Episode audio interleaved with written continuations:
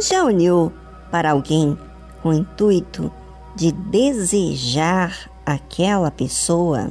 Já olhou para alguém que já era casado com desejo de tê-lo para si? É o que muitos não veem, é o que o coração sente e nutre. Por fora pode estar aparentemente bem casado, mas o que não se sabe é o que está no coração e que este coração está cheio. E quando falamos de coração, envolve aí os pensamentos, os planos de chamar a atenção daquela outra pessoa. Às vezes, a pessoa é solteiro e deseja a pessoa que é casado, ou vice-versa.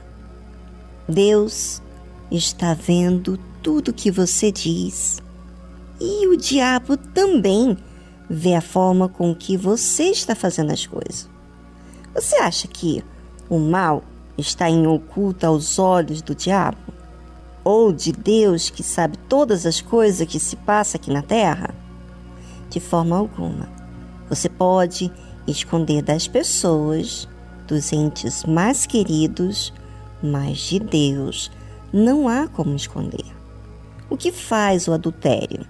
Ele falsifica ao seu cônjuge que está casado, fiel, mas lá no fundo, só de você olhar para uma pessoa e desejar, você já está cometendo um adultério, já está se corrompendo com aquela outra pessoa.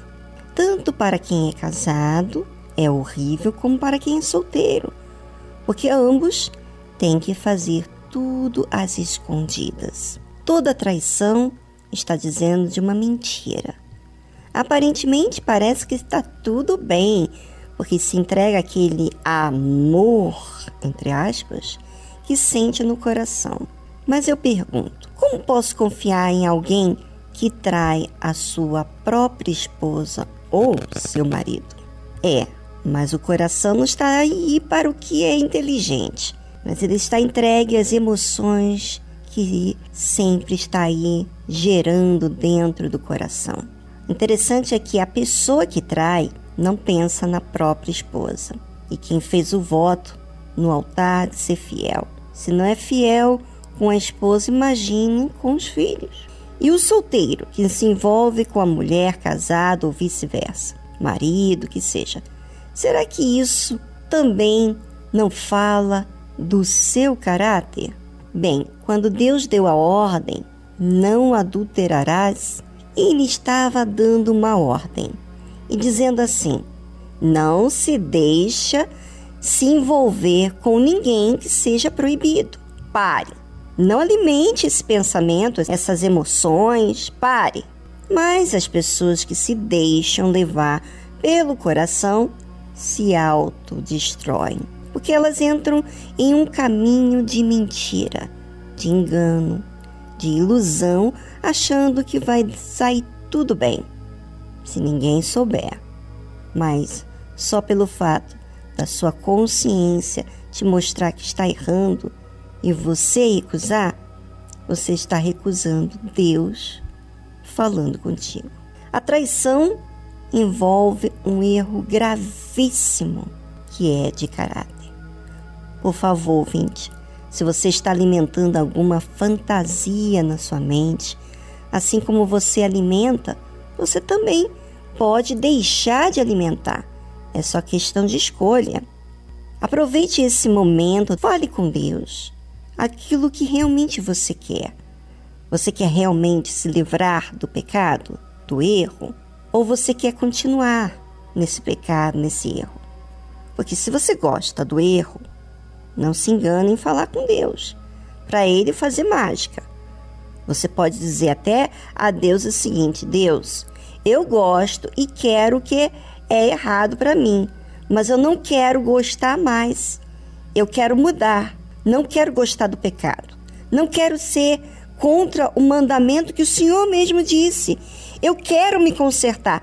Imagina você falando assim, até com uma voz incisiva, determinado. que você não quer mais a sua injustiça, então aí sim você fala com Deus já decidido a mudar. Isso é uma oração de entrega. E aí? Está decidido? Se por acaso você fala com Deus e não tem atitude após a sua oração, hum, então é porque você realmente não entregou. Ainda retém o pecado dentro de você. Ainda não odiou o pecado que te escraviza. E se você não odeia aquilo que te escraviza, pode alguém odiar por você? Pode alguém mudar por você? O ódio ao pecado é a única coisa que eu tenho direito de odiar. E quando eu odeio o pecado, eu desprezo. Não sinto pena dele, eu sou radical naquilo. É ou não é? Exatamente isso que acontece quando alguém odeia o pecado. É algo racional. Sabe por quê? Porque eu penso na miséria de vida que aquela injustiça está fazendo comigo, escravizando, como algo mortífero, um veneno. E Deus é tão justo, tão Pai, que ensina a gente a tudo. Mas será que você permite que Ele seja seu Pai? Será que você odeia quando tem a proteção de alguém divino? Ou será que você odeia a verdade, a justiça? Encare a sua realidade e contrarie aquilo que está te matando.